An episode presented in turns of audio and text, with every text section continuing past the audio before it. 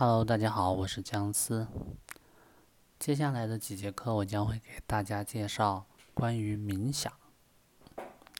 呃，静坐冥想呢，这项运动至少已经有将近七千年的历史。自古至今呢，各种宗教都有不同形式的冥想，例如祷告、禅修、太极、气功等等。这个已经上千年历史的传统，到近几年才开始盛行的主要理由之一呢，是近年来大脑监测技术的发展，例如 fMRI，简称功能性核磁造影的发明，让科学家第一次能够一探究竟人类大脑的奥秘，加上。透过冥想的研究呢，也支持了大脑的可塑性理论，证明人类可以透过后天的行为来影响大脑的结构。这也得以证明，静坐冥想能够给人体所带来正面的影响。至今呢，冥想已是一个蓬勃发展的研究领域，研究所涵盖的范围也很广。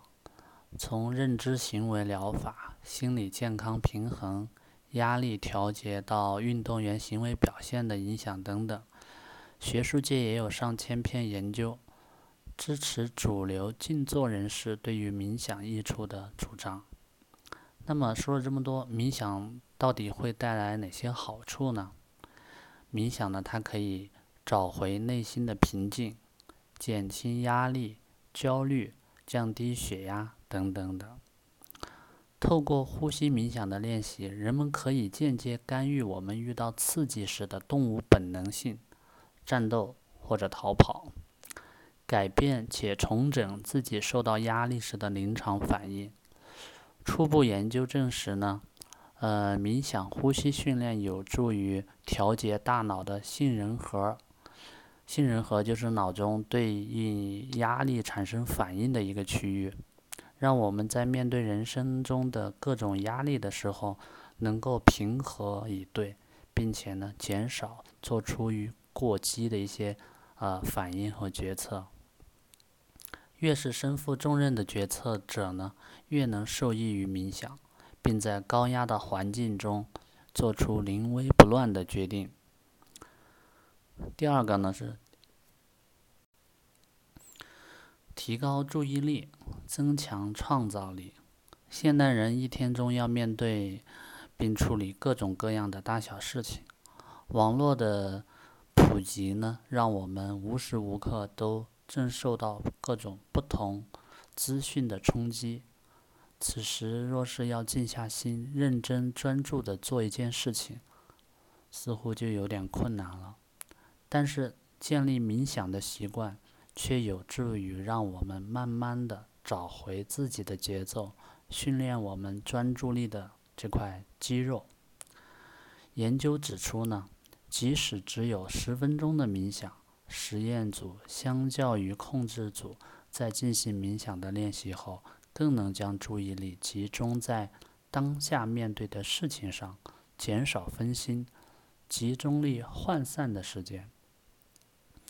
而每次冥想的过程就像是去健身房一样，透过不断的练习，逐渐让我们专注力和创造力的肌肉变得更加强壮。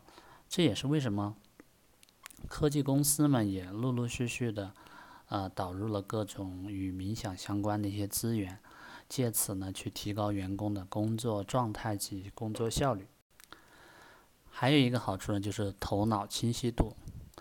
冥想这个词看起来好像是需要人们去动脑子去想，但其实事实并不是这样。冥想是一种一种觉察的表现，它是以一种旁观者的角度去感受自己内心的状态。呃，我曾听过一个比较好的比喻，将我们的内心想象成一条小溪，各种想法如漂浮在水上的落叶。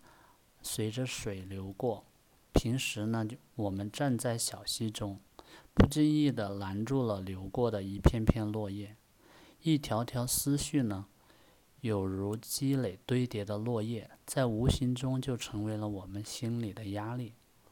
而静坐冥想的过程呢，就如同我们踏出了小溪，在岸上袖手观察来来去去的落叶从身边流过，不尝试阻挠。其他不错的比喻呢，将冥想与观察天空中的白云飘过，等待。浑浊的水慢慢沉淀，等情境做连结。总而言之呢，冥想是可以帮助我们重新梳理自己内心杂乱的情绪，了解自己为什么会不开心，观察我们压力造成的原因。透过抽离第一人称的视角啊，我们能更专注于当下，了解与觉察自己内心正在经历些什么。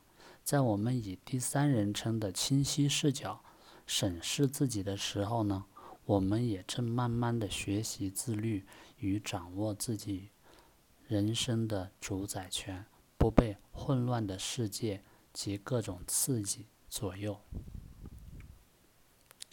还有一个好处是增强同理心、同情心，改善 EQ。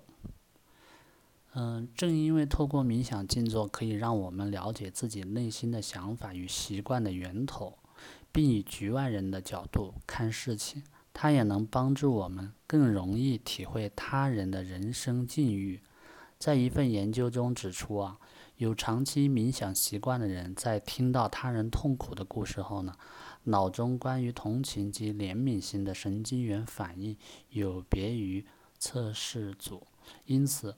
不论是在职场里，或者是学校中，这些重视团队合作的组织近年来都开始重重视冥想与冥想可以在文化上所带来的改变。下一个好处是快乐，更加享受当下的美好。